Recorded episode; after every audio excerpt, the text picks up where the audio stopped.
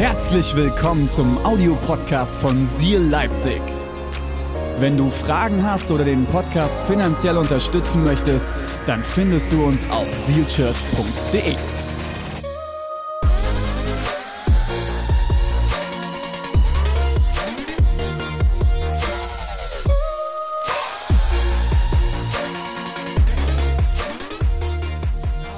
Hey, wir stecken mitten in einer Predigtserie.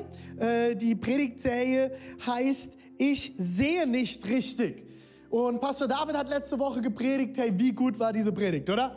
Hey, das war so ermutigend und so, äh, so krass. Ein, eines unserer größten Ziele für unsere Predigten. Und wir haben uns das auch nochmal Anfang des Jahres nochmal ganz, ganz bewusst auch als Team vorgenommen. Wir wünschen uns, dass du gesegnet wirst von einer Predigt, dass du Hoffnung findest. Neue Hoffnung ist so ein wichtiges Motto unserer Kirche. Und ich wünsche mir, wenn du Predigten schaust bei uns, dass du ermutigter aus der Predigt rausgehst, als du reingegangen bist, dass du nachher mehr Hoffnung hast als vorher, dass du ermutigt bist, mehr Jesus nachzufolgen, dran zu bleiben und Gas zu geben. Und eine Sache, die wir dafür brauchen in unserem Leben, ist, dass wir richtig sehen dass wir sehen, wo soll's hingehen? Wo möchte Gott uns hinführen? Was hat Gott für mich bereit? Wie hat Gott mich geschaffen? Und ganz oft in unserem Leben, wenn wir mal alle ehrlich sind, erleben wir doch, dass wir nicht richtig sehen, oder? Dass wir nicht genau vor Augen haben, ähm, was, was ist der nächste Schritt, wo soll's hingehen? Und mein Thema heute habe ich gewählt, genau auch in Bezug darauf, ich kann nicht richtig sehen, warum kann ich nichts sehen? Warum sehe ich denn nicht richtig? Was hält mich davon ab, das zu sehen, was ich sehen möchte? Was hält mich davon ab, Gott zu sehen, den Weg zu sehen, wo Gott mich hinführen möchte?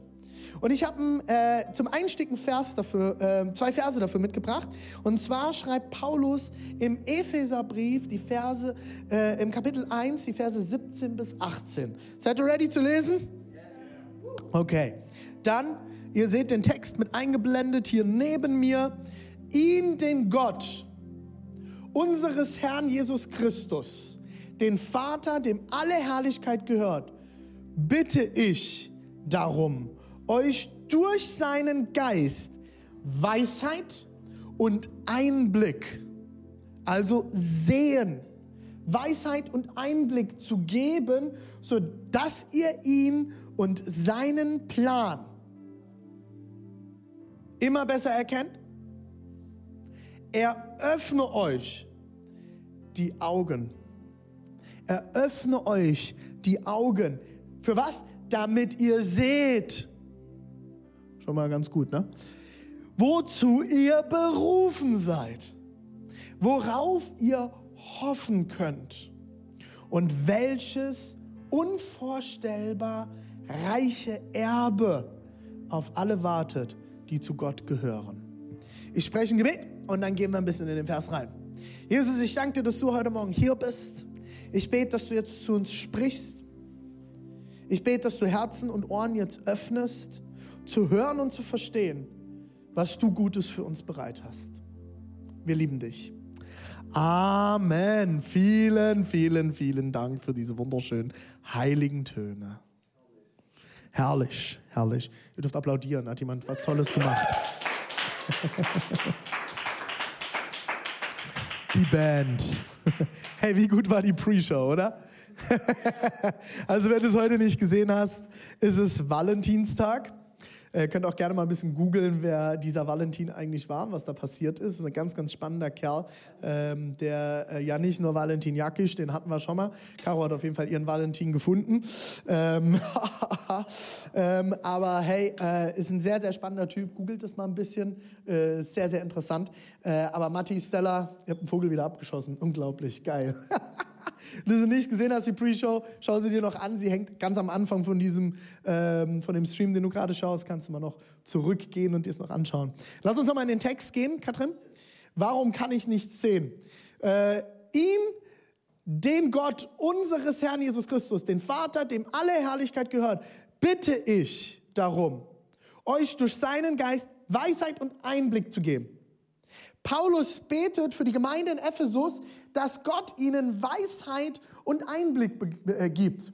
Wir reden ganz oft davon, dass wir mehr wissen wollen, aber das, was wir viel, viel mehr anstreben sollten, glaube ich, in unserem Leben, ist es, Weisheit zu bekommen. Weisheit von Gott über die Situationen, in denen wir stehen. Weisheit und Einblick, in, in Einblick hineinzuschauen, tiefer zu schauen, in das hinein, was Gott eigentlich tun möchte. Ich glaube, wir leben in einer Welt, wo wir ganz oft geblendet sind und unsere Augen ganz oft verschlossen sind vor dem, was gerade eigentlich im Hintergrund passiert. Welche Schachzüge Gott gerade in unserem Leben am Tun ist. Ich finde das ganz spannend, wenn ich mich mit Leuten unterhalte darüber, wofür können wir dankbar sein und Leute dann so ein bisschen herausgefordert sind, für was sie dankbar sein können. Wusstest du, dass Gott dich wahrscheinlich in deinem Leben vor so viel Unheil schon bewahrt hat, du es aber gar nicht mitgekriegt hast, weil er dich davor bewahrt hat?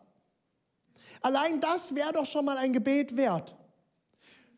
Danke Gott für all das, vor dem du mich bewahrt hast, was ich gar nicht mitbekommen habe. Und jetzt, ich spanne mal den Bogen weiter, vielleicht hilft dir das, das noch ein bisschen mehr zu verstehen. Du glaubst gar nicht, vor wie viel Unheil unsere Politiker, deine Chefs, unsere Gemeindeleitung oder viele, viele andere Menschen, die über dir in irgendeiner Hierarchie, ob das auf dem Arbeitsplatz ist, ob das in der Politik ist oder sonst irgendwo ist, über dir stehen und du kriegst gar nicht mit, was sie tun und sie haben dich vor extrem viel Unheil bewahrt. Ein Ziel für unsere Gemeindeleitung im letzten Jahr war es zum Beispiel, zu schauen, dass wir alle Angestellten weiterhin bezahlen können, nicht in äh, Kurzarbeit gehen und die, dass wir am Ende des Jahres finanziell das Jahr gut abschließen. Alle Details dazu bekommst du am Vision Sunday am 28.02. Da solltest du dabei sein. Aber die wenigsten Leute wissen, was im Hintergrund passiert. Vor wie viel Unheil hat Gott dich bewahrt und du wusst, weißt es nicht mal. Aber Gott kann uns Einblick geben in das, was in unserem Leben los ist. Er kann uns Einblick geben, was um uns herum passiert. Er kann dir Einblick geben in das, was er in deinem Leben gerade am Tun ist und tun wird und tun möchte. Dieses Gebet betet Paulus über die gesamte Gemeinde Ephesus. Fang das an zu beten. Wenn du nicht richtig sehen kannst und du manchmal nicht den Einblick oder Durchblick oder Weitblick hast, den du gerne hättest, fang an zu beten. Gott gibt mir Weisheit und Einblick zu geben, sodass ihr ihn und seinen Plan, nächste Seite, seinen Plan, immer besser kennt. Dass Gott dir Einblick gibt, dass du seinen Plan immer besser kennst verstehst, siehst. Er, Achtung, ich finde es so cool, wie Paulus so wirklich so ganz praktisch. Er öffne euch die Augen. Gott soll euch die Augen öffnen, damit ihr seht, damit du sehen kannst. Ich sehe nicht richtig. Dann bitte Gott, dass er dir die Augen öffnet, dass du siehst. Bete das über deine Kleingruppe.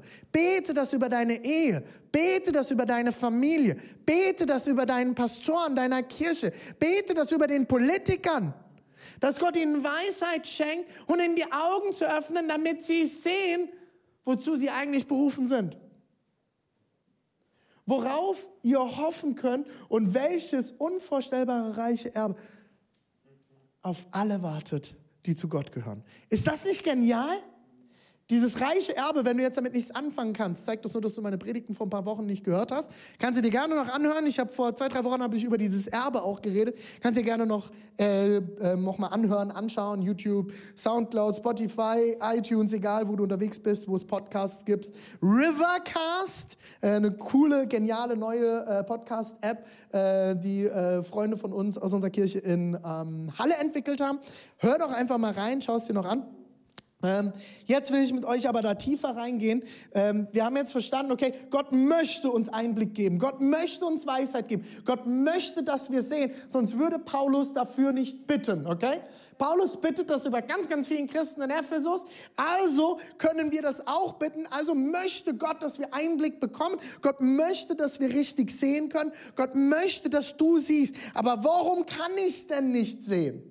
Warum kann ich nichts sehen? Warum gibt es so viele Momente in meinem Leben, wo ich nicht sehe, wo es hingeht? Wo ich nicht sehe, wie es weitergeht? Und ich glaube auch, es wird immer Momente geben in unserem Leben, wo ich nicht richtig sehen kann. Deswegen habe ich auch vor äh, zwei oder drei Wochen darüber gepredigt, dass wir auch vertrauen sollen und glauben sollen und weitergehen sollen, wenn wir mal nicht richtig sehen können. Ich weiß nicht, ob du dich noch erinnerst, wenn du das Ziel nicht ganz im Auge hast, dann solltest du daran festhalten. Aber ich glaube, Gott möchte uns manchmal mehr Einblick geben, als wir es bisher haben. Und ganz oft, schau mal, weil wir ihn nicht darum bitten. Ich habe jetzt drei Punkte, drei Themen, die ich immer wieder erlebe, wenn ich mit Menschen unterwegs bin, wenn ich Coachings führe, wenn ich ähm, seelsorgerliche Gespräche führe und das äh, ist extrem viel. Also ich habe mindestens äh, vier bis fünf Coachings pro Woche mit verschiedensten Le Leuten. Ich habe extrem viele seelsorgerliche Gespräche und drei Themen, die immer wieder auftauchen, warum ich überzeugt bin, dass Menschen nicht richtig sehe. Auch ich in meinem Leben. Drei Punkte, okay? Äh, und das ist jetzt nicht eine Liste, die äh, vollständig ist. Ich glaube, es gibt noch ganz viele andere Themen, warum du nicht sehen kannst, äh, warum du vielleicht das nicht siehst, was Gott gerade in deinem Leben tut. Aber ich will heute auf drei Punkte eingehen, okay? Das erste ist Angst. Ich glaube, Angst kann uns sehr davon abhalten, die Vision, die Berufung, das zu sehen, was Gott in unserem Leben gerade tut. Schlechte Beziehungen. Und das dritte ist Verantwortungslosigkeit. Ich glaube, das sind drei große Themen, die immer wieder bei mir in Gesprächen auftauchen, warum Leute nicht richtig sehen und Gott nicht dort nachfolgen, wo er gerade in ihrem Leben was tut. Seid ihr ready? Wollen wir da reingehen? Yes. Gut, dann schauen wir uns den ersten Punkt an, okay? Angst. Angst. Ich habe das unterteilt. Der erste Teil davon ist, äh, viele Leute haben Angst, dass ihre Vision eventuell zu groß ist. Dass das, oder sie haben Angst davor, überhaupt das zu sehen, was Gott in ihrem Leben tun will, weil sie Angst haben, es könnte zu groß sein. Ich habe euch ein Bild mitgebracht, und das sehen wir jetzt hier hinten auf dem LED-Screen, äh, von einem wunderschönen Berg. Wer weiß, welcher Berg das ist? Kann das jemand erkennen? Ja, ruf rein. Mount Everest. Das ist der Mount Everest. Come on. Hey, Mount Everest, äh, der höchste Berg der Welt. Man nennt ihn auch das Dach der Erde. Der Mount Everest ist, Achtung, 8849 Meter hoch. Und somit der höchste Berg der Welt. Er befindet sich, äh, ist, ist Teil des Himalaya-Gebirges ähm, und ist der das ist so die Königsklasse aller Bergsteiger. Die, wer, wer wirklich Bergsteiger ist und sagt, ich will mal alles geben, der wird sich irgendwann den Mount Everest auswählen, um dort hochzukommen. Ich habe mich die Woche ein bisschen mit Mount Everest auseinandergesetzt. Ich finde es extrem spannend, wenn man sich damit ein bisschen auseinandersetzt. Der Mount Everest ähm, äh, ist, ist, ist, wie gesagt, das ist das Ziel der ganzen großen Bergsteiger. Die Sache ist, in den letzten Jahren gibt seit, äh, seit einigen Jahren gibt es einen riesengroßen Mount Everest Tourismus. Und was ich total spannend fand, ist, dass der Mount Everest komplett zugemüllt wird. Äh, einfach mal so ein bisschen äh, ein paar Fakten. Äh, die äh, chinesische Regierung hat angeblich vor ein paar Jahren ähm, mal ähm, mehrere Tonnen Müll vom Mount Everest geholt. Davon waren unter anderem, Achtung, jetzt wird's eklig, zwei Tonnen menschliche Exkremente. Der Mount Everest ist übersät mit Sauerstoffflaschen. Die Leute einfach zurücklassen, wenn sie den Mount Everest besteigen. Weil ab einer bestimmten Höhe wird die Luft immer dünner und viele können diesen Mount Everest dann nur besteigen mit Sauerstoffzufuhr. Wenn die Flasche leer ist, schmeiße ich sie halt irgendwo auf den Mount Everest. Oder äh, eine andere Sache ist, dass viele Leute einfach ihre Zelte etc., die sie benutzen, um den Mount Everest zu besteigen, einfach liegen lassen. Alles ist voll mit Müll. Deswegen muss jeder, der den Mount Everest besteigt, eine gewisse Summe an Müll mit runterbringen. Ich habe die, die, Zahl habe ich mir leider nicht aufgeschrieben. Ich habe es nicht mehr gefunden. Ähm, eine, eine gewisse Kilozahl an Müll musst du mit runterbringen, sonst musst du Strafe zahlen. So, und die Strafe liegt irgendwo zwischen 1000 und 4000 Euro. Aber viele Leute, die den Mount Everest besteigen, planen das einfach in ihr Budget ein und bezahlen lieber die Strafe, als Müll mit runterzubringen. Das Problem ist, dass du gar nicht mit, ähm, mit Hubschraubern kommst du nur bis zu einer gewissen Höhe. Das heißt, um den Müll vom Mount Everest wieder runterzuholen, braucht es wieder Leute, die den Mount Everest besteigen, um den Müll runterzuholen. Das mal so ein paar kleine Fakten, ein Hoch auf die Menschheit, äh, die den höchsten Berg der Welt besteigt und nichts anderes vorhat, außer Müll dort zu hinterlassen. Deswegen war der Mount Everest jetzt auch für eine kleine Weile gesperrt. Auch sehr, sehr interessant. Das andere ist, dass es ähm, äh, bei Mount Everest gibt es nur ein kleines Zeitfenster. Man nennt es die Fenstertage pro Jahr, wo du den Gipfel besteigen kannst. In manchen Jahren sind das fünf bis zehn Tage, aber es gibt auch Jahre, dort sind nur zwei Tage möglich, um den Gipfel zu besteigen. Und was dann passiert, ist, dass es, äh, wenn es zum, ich weiß nicht mehr welches Jahr das war, aber bei einem Jahr gab es nur zwei Tage. Und das war extrem kritisch, weil in diesen zwei Tagen dann hunderte von Leuten versuchen, auf die Spitze zu kommen. Und du hast eine Schlange, die zur Spitze ansteht, über mehrere Kilometer. Und es gibt Leute, die sterben in dieser Schlange, weil es nicht vorangeht und sie nicht klarkommen mit dem wenigen Sauerstoff oder der Kälte dort oben. Die erste erfolgreiche Besteigung des Mount Everest, und zwar von der Spitze, man nennt es auch den dritten Pol, äh, ist 1953 gewesen. Und zwar war das der Herr Hillary und der Herr Norgay. Und äh, der Herr Norgay hat 1935 den ersten, den ersten Versuch gewagt. 53 hat das geschafft, 35 hat er schon den ersten Versuch gestartet und er hat mehrere, ich habe leider nicht herausfinden können, wie viele, aber zig Versuche hinter sich gebracht, bis er es dann 1953 das erste Mal zusammen mit ähm, Herrn Hillary geschafft hat, den Mount Everest zu besteigen. Aber noch mit Beatmungsgerät. Es waren die erste die erste Besteigung des, der, der Spitze, aber immer noch mit Hilfsgeräten mit Sauerstoff.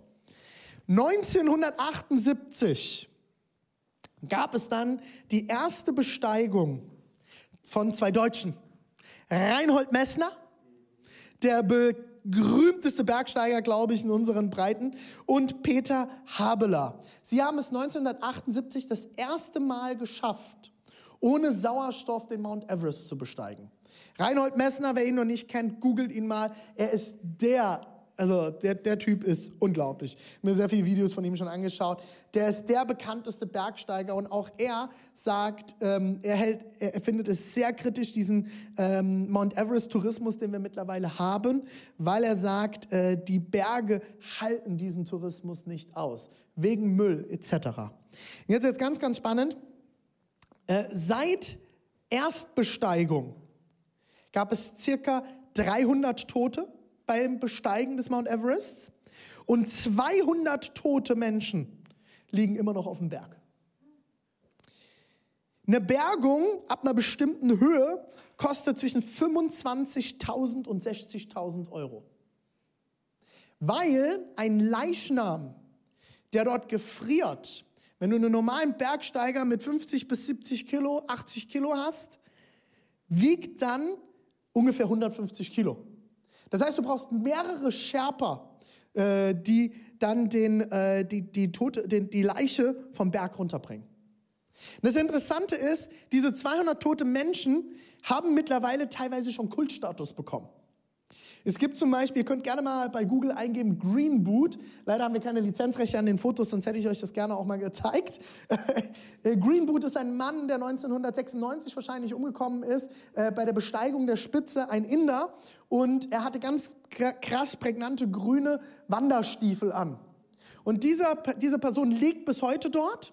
Und sie, diese, diese Leiche ist bis heute ein Wegweiser zur Spitze die, die, die Besteiger äh, des Mount Everest unterhalten sich darüber, dass sie an, der Green, an dem Green Boot vorbei müssen. Und es gibt dort sogar eine kleine Höhle, die wird ne, mittlerweile Green Boot Cave genannt, wo man Rast macht. Und so findest du äh, auf dem ganzen Weg zur Spitze, findest du Leute, die es nicht geschafft haben, bis heute dort liegen. Und es gibt, die, es gibt so, einen, so einen Spruch unter den Bergsteigern, wenn du zur Spitze des Mount Everest willst, folge den Leichen. Warum erzähle ich euch das? Fragt euch jetzt, René, warum redest du hier vom Mount Everest? Was soll das mit diesen ganzen Leichen? Was soll das mit all dem? Ich habe auf den Mount Everest zu, den Mount Everest zu besteigen, ist eine ziemlich große Vision. Ist ein Lebensziel von sehr vielen Leuten. Es gibt Menschen, die haben es geschafft. Es gibt Menschen, die es geschafft haben, dieses Ziel Mount Everest zu besteigen. Sie haben es geschafft. Wenn deine Vision zu groß ist, äh, wenn deine Vision so groß ist, dass, sie, dass du sie ohne Hilfe erreichen kannst, ist sie keine Vision. Ich formuliere es nochmal um, wenn deine Vision so klein ist, dass du sie ohne Hilfe erreichen kannst, ist es keine Vision dann ist es ein kleines Ziel, aber keine Vision. Vision ist etwas Großes. Vision ist etwas, was du nicht alleine schaffen kannst. Vision ist etwas, wo du Hilfe brauchst. Um den Mount Everest zu besteigen, brauchst du immer Hilfe. Eine Mount Everest-Besteigung ist super teuer. Und du brauchst, warum ist sie so teuer? Weil du Hilfe brauchst. Du brauchst Sherpa. Das sind äh, die, die Leute, die auf dem Mount Everest auch leben und Menschen begleiten, wenn sie den Mount Everest besteigen. Vom ersten Basecamp, ich werde euch gleich dazu was zeigen noch, vom ersten Basecamp zum zweiten, äh, zum zweiten Basecamp hast du Sherpa, die mit dir unterwegs sind und auch, äh, auch die mit, mit, mit ähm, Eseln unterwegs sind und dein Material mit hochschleppen. Eine Vision ist etwas Großes. Eine, meine Vision macht mir Angst. Meine Vision erfüllt mich mit Respekt. Mich fragen Leute immer, René, dich auch, ja? Das ist gut, Thomas. Mich fragen auch immer wieder, mich fragen Leute immer, René, was ist denn dein Ziel? Wo willst du in den nächsten zehn Jahren hin? Und ich habe das die letzten Wochen schon gesagt. Ich, sag, ich, ich weiß es nicht genau. Ich habe nicht genau das und das und das. Ich kann euch nur sagen, wir werden Kirchen gründen. Und als wir nach Leipzig gezogen sind, war Deborah und mir von Anfang an klar, Leipzig wird nicht die Endstation sein. Gott möchte, dass wir in dieser Region Kirchen gründen. Das habe ich damals aber niemandem erzählt, weil ich selber schon Respekt und Angst davor hatte. Und wenn ich das jemand anderem erzählt, dann so, ja, ja, ja, ja, komm, gründ mal die erste Kirche und dann schauen wir weiter. Und sie haben ja auch bis zu einem gewissen Grad auch recht. Aber das macht mir Angst. Das erfüllt mich mit Respekt. Und ich sage euch eins, wo wir heute sind, als Kirche, das hätte ich mir niemals träumen lassen. Wir werden euch am Vision Sunday einiges an Fakten mitgeben. Der Jahresbericht wird äh, zu euch nach Hause gesendet und äh, ihr werdet sehen, was Gott in den letzten Jahren in unserer Kirche, gerade im letzten Jahr auch getan hat. Wie viele Leute mittlerweile Teil unserer Community sind, wie viele Leiter, wie viele Mitarbeiter, all das, was Gott geschaffen hat. Leute, das, was wir hier sind als Kirche, das habe nicht ich gemacht. Das hat auch nicht Deborah und René gemacht oder das Leitungsteam sondern das hat Gott geschaffen, es ist Gottes Kirche, aber durch all die Menschen, die Teil des Ganzen sind. Wir haben über 300 ehrenamtliche Mitarbeiter, die sich regelmäßig in diese Kirche investieren die Worship machen, die auf und abbauen, die dafür sorgen, dass man auf diesem Screen was sieht, die dafür sorgen, dass ich das Mikro zur rechten Zeit bekomme, die Kleingruppen machen, die, die verschiedenste Projekte in unserer Kirche vorantreiben, die in die Kids investieren, die sich in unsere Gebäude investieren. So viele Menschen, die sich investieren. Ich könnte das nicht alleine. René kann nicht Seal Church bauen, aber wir zusammen können in dieser Region und darüber hinaus ein Segen für viele sein. Wir gemeinsam, wenn wir unsere Finanzen, wenn wir unsere Gaben zusammenbringen, können wir Menschen segnen über unseren eigenen Wirkungskreis hinaus. Ich kenne nicht mal mehr jede Person in unserer Kirche. Ich habe mir wirklich, ich habe mir echt Mühe gegeben. Und bis 200 Leute konnte ich in unserer Kirche fast jeden Namen. Und ich kannte von fast jedem einen Teil der Geschichte. Aber seit wir diese 200 geknackt haben, ich kenne dich nicht mehr wahrscheinlich. Du kennst mich, du siehst mich. Wir haben jetzt dem letzten Leute besucht aus der Kirche, wenn wir jemand zu Hause gewesen, die Kinder haben mir die Tür aufgemacht. Hey, ich kenne dich aus dem Fernsehen. Wow, crazy. crazy Story. Äh, das ist echt immer wieder total weird für mich, weil mich Leute kennen und ich kenne sie nicht. Dann schreibt mir jemand auf Instagram, hey René, bist du gerade eben da und da mit so einer gelb-schwarzen Jacke vorbeigelaufen? Okay. Ja, bin ich. Okay, ich war mir nicht sicher, ob du es warst. Okay. Okay, ich kann nirgendwo mehr hingehen in, in Leipzig. Das ist so crazy. Ich kenne nicht mehr jeden. Aber ich weiß, wenn wir gemeinsam nicht Angst vor der Vision haben, wir gemeinsam für die, für die große Vision einstehen, wir uns nicht Angst machen lassen vom Feind oder von anderen Leuten, sondern glauben in voller Demut, wir können das nicht alleine schaffen. Aber Gott kann es mit uns schaffen. Und Gott wird zur rechten Zeit die richtigen Leute mit an den Tisch bringen. Gott wird zur rechten Zeit an den Tisch bringen, was wir brauchen, damit die Vision, die Gott uns gibt, die Weisheit, die er uns gibt, den Einblick, den er uns dafür gibt, dass es möglich wird. Deine Vision ist nicht zu groß. Deine Vision ist vielleicht nur zu groß für deine Kraft. Zu groß vielleicht auch für deinen Glauben. Finde Etappen auf dem Weg zur Spitze. Die Besteigung des Mount Everest dauert im Durchschnitt 60 Tage. Das ist kein kleiner Berg, den man mal am Nachmittag, oh, wir gehen ein bisschen wandern. Und auch nicht in einer Woche. 60 Tage brauchen Menschen im Durchschnitt, um den Mount Everest zu besteigen. Und auf dem Mount Everest gibt es fünf Basecamps. Kannst du jetzt mal das Bild bitte einblenden? Ich habe euch das Bild mitgebracht. Ich hoffe, ihr könnt es ein bisschen auf, dem, äh, auf eurem Screen erkennen. Das ist der Mount Everest und das ist, ähm, ist eine Route zum Mount Everest. Das Ganze startet im Basislager. Die ersten Leute, die auf Mount Everest hochgegangen sind, ähm, haben nicht beim Basislager gestartet, sondern ganz unten im Tal. Mittlerweile lässt man sich zum Basislager bringen. Okay? Und das Basislager liegt selbst schon bei 5365 Metern. Zum Vergleich, der höchste Berg der Alpen ist der Mont Blanc. Und der Mont Blanc hat selbst nur 4810.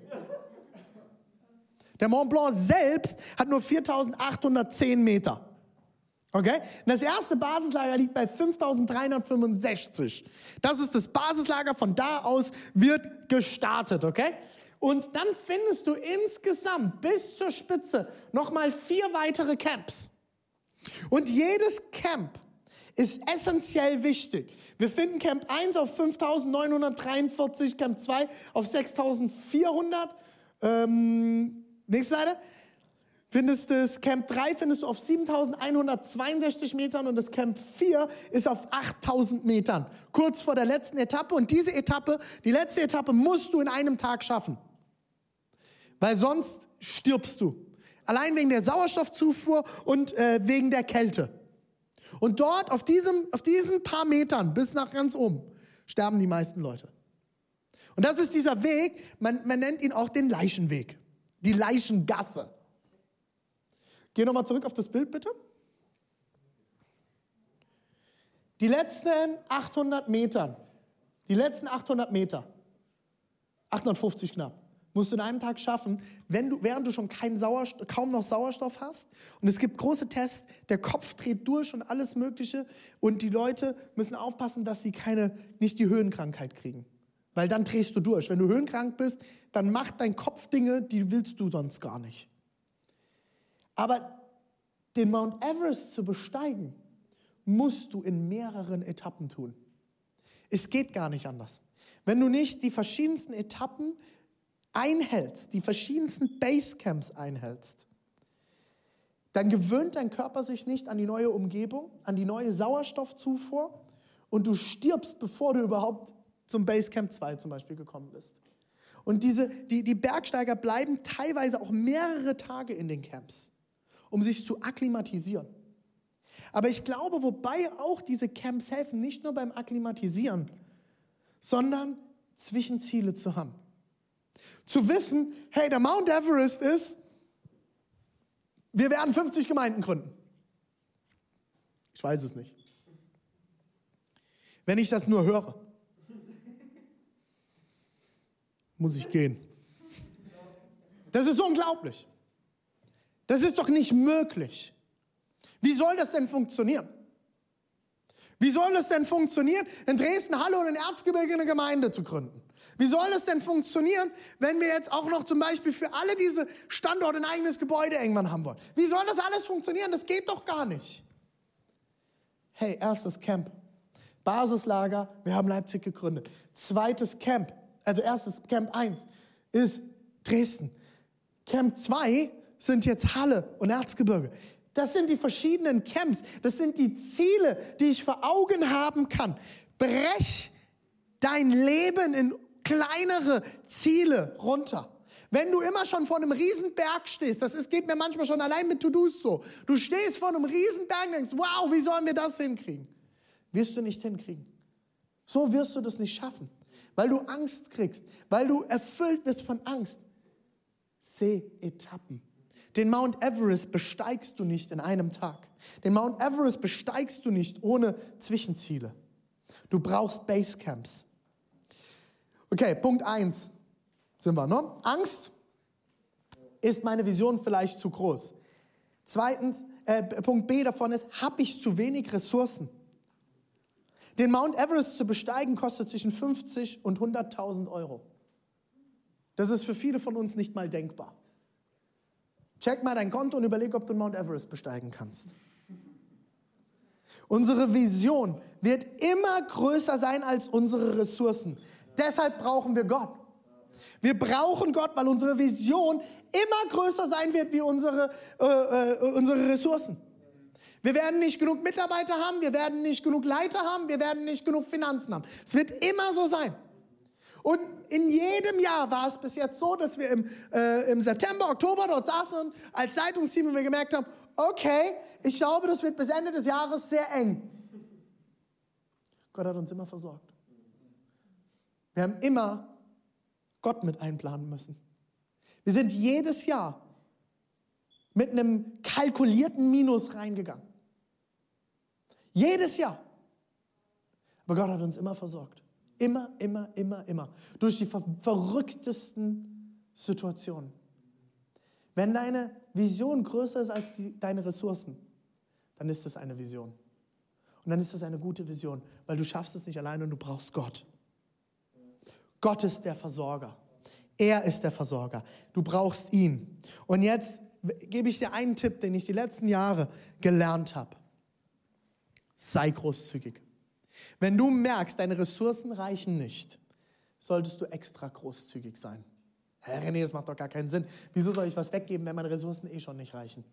Für das, wo ich hin will. If you have a need, plant a seed. Wenn du eine Not hast, dann pflanze einen Samen. Dann pflanze einen Samen. Wenn du jemanden, der Hunger hast, ein Brot gibst, wirst du ihn satt machen für einen Tag. Wenn du ihn aber lehrst, Getreide anzubauen und, und Brot zu backen, wirst du ihn ein Leben lang ernähren. Sehr großzügig. Wir haben das als Gemeinde immer wieder erlebt, dass wir Momente hatten, wo wir gespürt haben, hey, unsere Ressourcen könnten bis Ende des Jahres eng werden. Und dann haben wir immer in den Momenten trotzdem etwas weggegeben. Wir haben gespendet, wir haben so viele Organisationen die letzten Jahre mit unterstützt, in unseren Städten, aber auch darüber hinaus. Wir haben Missionare, mit denen wir unterwegs sind, die wir regelmäßig unterstützen. Momentan äh, sind es die Familie Döler in Kambodscha und das ist ähm, die Familie ähm, äh, Fries in Kenia, Marco und Joy. Und äh, wir, wir unterstützen sie und wir investieren. Weil ich weiß, wenn wir Samen säen, wird Wachstum passieren und werden wir genauso Großzügigkeit erleben. Wenn deine Ressourcen nicht reichen, dann säe Samen. Wenn es finanziell ist, dann gib. Sei großzügig. Gib großzügig Trinkgeld. Schlechter Service 10%. Guter Service mehr. Das ist nämlich Gnade. Gott gibt mir auch, obwohl ich es nicht verdient habe. Crazy, oder? Sei großzügig. Verlang nichts zurück für das, was du gibst. C. Rechne mit dem Guten. Wenn du Angst hast, ist es ganz oft davon geprägt, dass du nicht erwartest, dass Gott etwas Gutes tun kann. dass du nicht erwartest, dass Segen passieren kann. Wo hat Gott dich bereits gesegnet? Mach dir mal darüber Gedanken und nimm ein Blatt Papier, dein Notizbuch, dein Handy, wo auch immer du Sachen aufschreibst und fang mal aufzuschreiben, wo Gott dich bereits gesegnet hat. Dein Kopf wird dich immer betrügen und dir sagen, es reicht nicht, es ist nicht genug, äh, ich bin allein, ich krieg's nicht hin, wie soll das funktionieren? Die Vision ist zu groß, es ist zu teuer, äh, ich habe die Leute nicht dafür. Vielleicht hast du ein Unternehmen, du sagst, du willst wachsen, ich finde keine Leute, bla bla bla. Ich hätte was gesagt, ein böses Wort gesagt, ich sage es anders. Totaler Mist. Das ist totaler Mist. Gott wird dich segnen. Fang dir mal an aufzuschreiben, wo Gott dich die letzten Jahre immer wieder schon gesegnet hat. Was er in deinem Leben schon getan hat. Und dann fang an, diese Kultur der Dankbarkeit zu trainieren. Das auch vor ein paar Wochen schon gesagt. Und ich werde es immer wieder sagen. Trainiere eine Kultur der Dankbarkeit gegenüber Gott, gegenüber anderen Menschen, zum Beispiel deinem Ehepartner. Das könnte ein Gamechanger für deine Ehe sein. Gegenüber deinem Chef. Gegenüber Freunden. Gegenüber deinen Eltern. Gegenüber Organisationen, von denen du Teil bist. Vielleicht sogar deine Kirche egal wo du herkommst. Fang an, eine Kultur der Dankbarkeit zu trainieren und du wirst dich sofort zu 300 Prozent mehr gesegnet fühlen als bisher. Rechne mit dem Guten. Trainiere dein Herz auf das Gute zu schauen. Du kannst nicht sehen, weil du Angst hast. Deine Vision ist nicht zu groß. Ja, du hast zu wenig Ressourcen, aber Gott ist der Versorger. Und wenn du noch nicht mit dem Guten rechnest, dann trainiere dein Herz, auf das Gute zu schauen. Der zweite Punkt, und ich gehe jetzt noch schnell durch den zweiten und den dritten Punkt durch. Ich weiß, ich bin schon ziemlich weit in der Zeit fortgeschritten, aber ich glaube, dass das viele Leute noch segnen wird. Der zweite Punkt ist schlechte Beziehungen. Du kannst oft nicht richtig sehen, weil du in schlechten Beziehungen lebst. Hör auf, jedem gefallen zu wollen. Hör auf, jedem gefallen zu wollen. Wenn du wirklich ein Ziel hast, wenn du wirklich eine Vision hast und vorangehen willst, wirst du nicht mehr allen Menschen gefallen können. Das war eine der schwierigsten Erkenntnisse für mich, als ich mit dem Ministry begonnen habe, als ich Pastor wurde. Ich war gerade zwei Jahre als Jugendpastor damals unterwegs, um, war um die 20. Und ich habe gemerkt, dass ich ständig in Konflikte gerate und dass Menschen mich nicht mögen. Und dass ich immer wieder herausgefordert bin und dass ich Menschen verletze. Nicht mal, weil ich das will, sondern weil viele Leute auch ihre Erwartungen auf mich projiziert haben und bis heute und ich sie nicht erfüllt habe. Weil ich die Jugendarbeit nicht gebaut habe, wie sie das wollten, weil ich Kirche nicht baue, wie sie Menschen das manchmal möchten, sondern nicht dem Ziel und der Vision mit meinen Teams, mit meinem Team folge, die Gott uns gegeben hat. Und ich musste erkennen, wenn ich visionär vorangehe, dann wird es viele Menschen geben, die es auch nicht toll finden, was ich tue. Und das ist okay. Gott will nicht die Kopie von jemandem anderem, sondern Gott will dich. Gott will dich. Und Gott will René. Und er möchte nicht, dass René Kirche baut wie jemand anderes, sondern er möchte, dass René Kirche baut, wie er es ihm zeigt. Gott möchte, dass du die Person bist, zu der er dich geschaffen hat. Und damit wirst du anecken. Das wird nicht jedem gefallen, aber Gott wird es segnen. Wir lesen das im Galater 1, Vers 10. Das ist so ein genialer, so ein genialer Vers. Will ich denn jetzt Menschen oder Gott überzeugen, sagt Paulus an die Gemeinde in Galatien. Will ich denn jetzt Menschen oder Gott überzeugen? Willst du Menschen oder Gott überzeugen? Willst du eine Vision leben für Gott oder für Menschen? Und es geht nicht darum, dass deine Vision nur richtig ist, wenn du Leute gegen dich hast, okay? Das ist ein Umkehrschluss, den viele Christen machen. Also wenn wir Gott folgen, dann muss ich gehasst werden von anderen Menschen. Darum geht es nicht.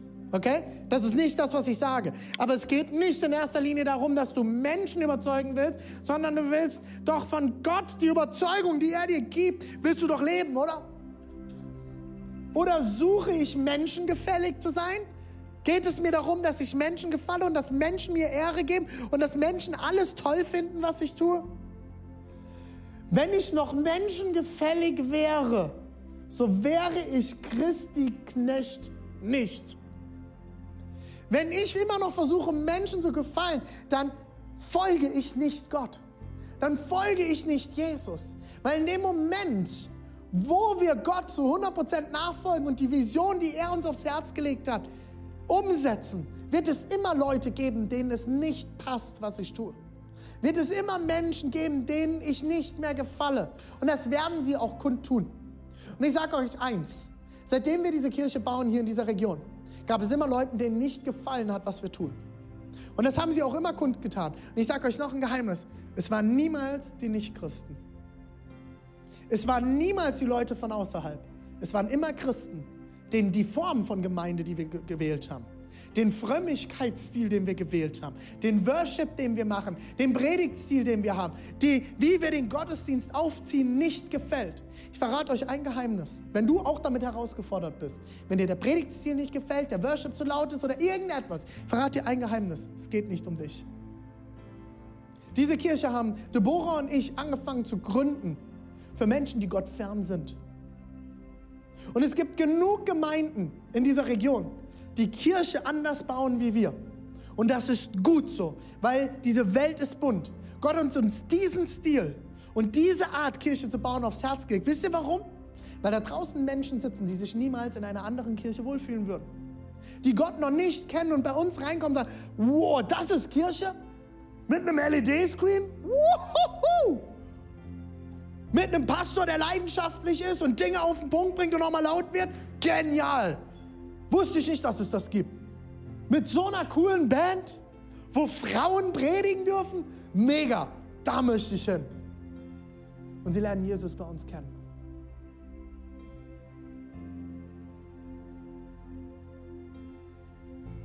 Opfere nicht dein Glück, um jemand anderen glücklich zu machen. Opfere nicht das, was Gott dir gegeben hat und was er in deinem Leben tut, dafür, dass du andere glücklich machst. Ich will dich herausfordern, dich mal hinzusetzen und zu überlegen, wer hat eine schlechte Stimme in deinem Leben? Wer sind die Leute, die Negatives in dir hervorbringen? Vielleicht auch alte Stimmen aus deiner Vergangenheit. Und bring sie Gott. Bring sie Gott und leg das ab und trenn dich vielleicht auch von manchen Beziehungen in deinem Leben, die dich nicht voranbringen. Ich gebe dir, geb dir einen großen Tipp dort. Flieg mit denen, die dir Auftrieb geben. Ein Flugzeug kann nur fliegen mit Auftrieb. In der Aerodynamik, wenn es Auftrieb unter die Flügel bekommt. Ich finde es bis heute faszinierend, fliegend, fliegen. Ich finde es so krass. Du brauchst Leute, die dir Aufwind geben, die dir, die dir Auftrieb geben und dich mitstützen. Mose hat einen Aaron gebraucht, der seine Arme gehalten hat, damit das Volk siegen konnte. Jeder braucht die richtigen Leute in seinem Leben. Und ich habe mich entschieden, mit Menschen unterwegs zu sein. Nicht die Ja-Sager sind. Es geht nicht um Ja-Sager in deinem Leben. Aber mit Menschen, die ehrlich sind zu mir, die mich lieben, die gerne mit mir unterwegs sind, die kein Problem mit mir als Person haben, die kein Problem mit uns als Kirche haben. Und Menschen, die Jesus lieben. Und mit diesen Leuten kann ich an einem Tisch sitzen und nochmal hart diskutieren. Und dann sitzt dort eine Diana und ein Steve und ein Thomas und eine Uschi und ein David. Und wir diskutieren und die können auch mal sagen, René, finde ich nicht geil. Finde ich keine gute Idee. Oder da hätte ich mal was gegen einzuwenden sehe ich theologisch anders. Und dann können wir an diesem Tisch sitzen und uns auch mal fetzen. Und Leute, wir diskutieren hart in unseren Teams. Und das kann ich aber, weil ich weiß, Diana ist grundsätzlich für mich. David ist grundsätzlich für mich. Wir haben eine gute Beziehung. Das sind Leute, die mein Leben hineinsprechen dürfen. Das sind Leute, die mit mir gemeinsam der Vision nachjagen, eine Kirche in dieser Region zu bauen, wo Menschen Jesus kennenlernen. Wir haben gemeinsam die Vision verstanden. Wer sind die Menschen in deinem Leben, die dir Auftrieb geben? Ich brauche Freunde, keine Fans. Die rund 5000 Leute, die mir auf Facebook äh, folgen, was bringen die mir in meinem Leben? Das ist cool, weil die vielleicht Dinge mitkriegen, weil wir dort Einfluss nehmen können.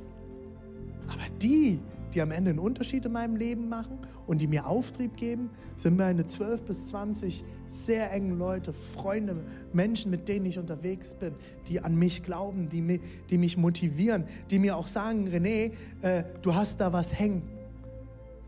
Mir hat mal ein guter Freund, äh, äh, äh, äh, nicht ein guter Freund, ein Leiter mal irgendwann gesagt, als ich ihn gefragt habe, was ist wichtig, was für, auf was für Leute achtest du, wen holst du in dein Team?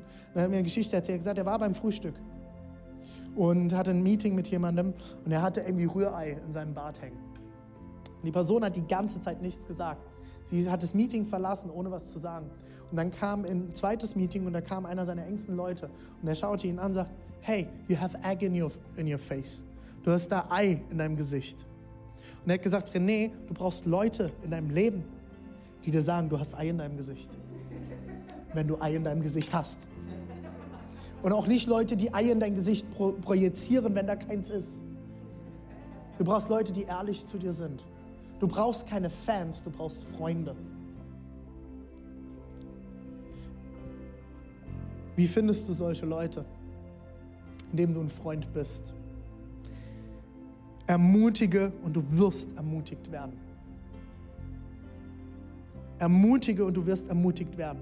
Ermahne und du wirst ermahnt werden. Kritisiere und du wirst kritisiert werden. Sei negativ und du wirst Negatives empfangen. Sei positiv und du wirst Positives empfangen. Mach dir mal Gedanken, wie muss denn der Freund sein, den du gerne hättest, und sei der Freund, den du gerne hättest. Und du wirst gute Beziehungen in deinem Leben finden. Jesus ist dein Freund, aber deine Freunde sind nicht Jesus.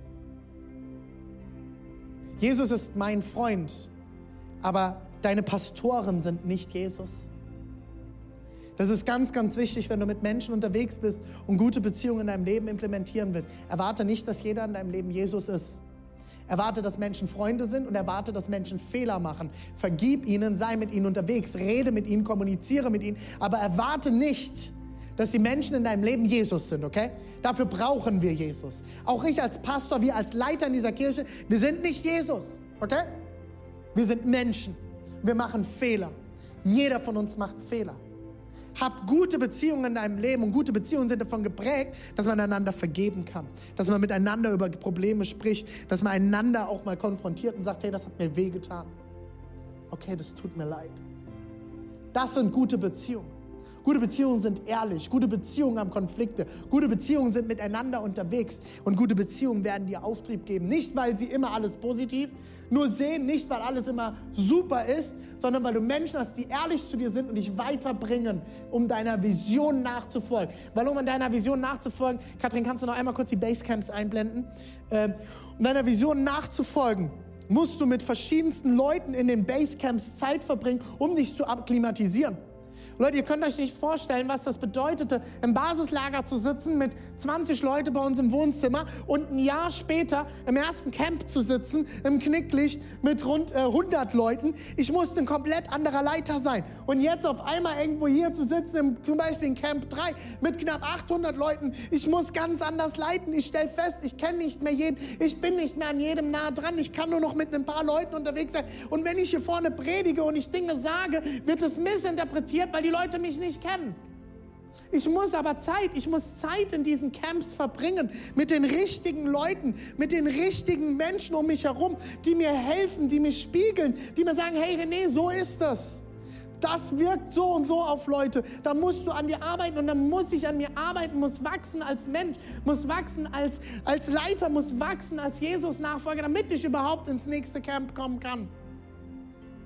Wenn gerade bei dir nicht viel im Leben passiert und du gerade festhängst, vielleicht bist du im Basislager und Gott möchte dir was zeigen, damit du überhaupt zur Spitze kommen kannst. Aber dafür brauchst du die richtigen Leute in deinem Leben. Deswegen brauchst du eine Kleingruppe. Deswegen brauchst du eine Gruppe in deinem Leben von Menschen, die dich challengen, von Menschen, die dich herausfordern, von Menschen, die dich spiegeln. Wenn du immer alleine rumläufst, wirst du nicht wachsen. Und ich sage das immer wunderschön hier heute auch am Valentinstag. Wenn du nicht wachsen willst, dann heirate bitte nicht. Dann bekomm keine Kinder. Weil sobald du eine Ehe eingehst, Menschenskinder, du wirst gechallenged werden. Du hast eine Person, die wird dich durch und durch kennenlernen und wird dir Dinge zeigen, wird dir Dinge spiegeln. Daran wirst du wachsen. Eine Kleingruppe wird dich challengen. Wenn du in der Kleingruppe bist, wo du Abend hast, wo du rausgehst, denkst, das war hart dann ist es eine gute Kleingruppe. Ich gehe nicht immer nur aus der Kleingruppe raus, und sage, wow, sondern manchmal fordert mich die Kleingruppe extrem heraus. Und dann frage ich mich, was fordert mich heraus? Und dann merke ich, meistens ist es mein Punkt. Wenn du in der Predigt sitzt und du merkst, du wirst angestoßen, dann frag dich mal, ob es vielleicht dein Problem oder dein Thema ist. Oh, der redet schon wieder über Geld. Warum triggert dich das? Wenn du großzügig bist und kein Problem damit hast zu geben, dann triggert dich das gar nicht. Dann denkst du, ja, er hat recht, mache ich ja.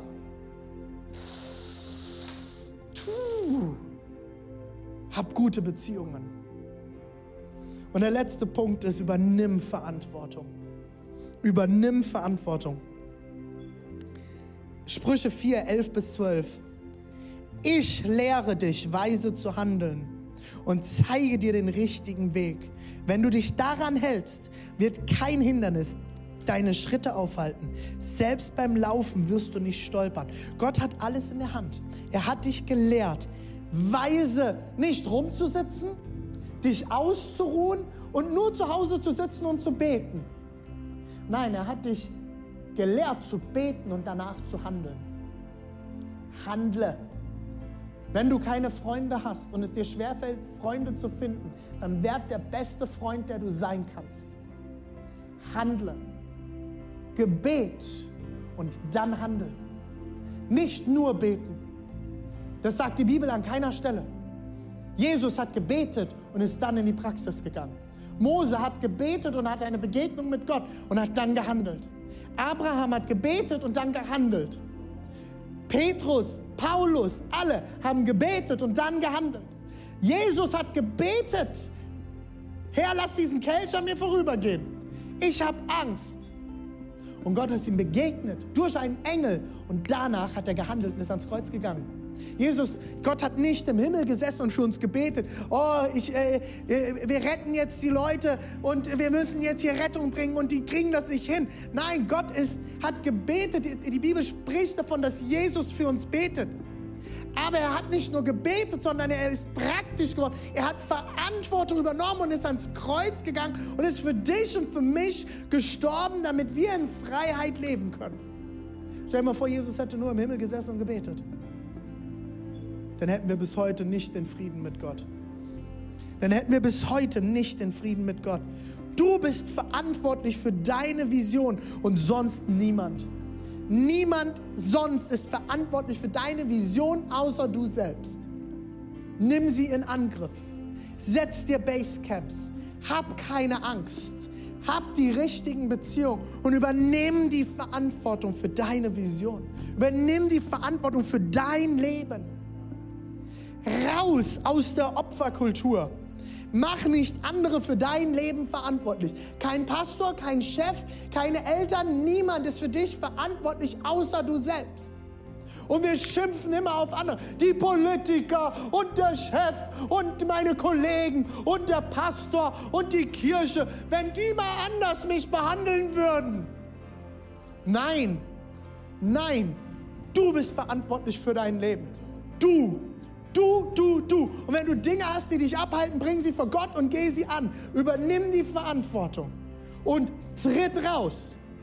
Tritt raus aus deinem, aus deinem Kreis, wo du dich um dich selber trittst und übernimm Verantwortung. Sähe.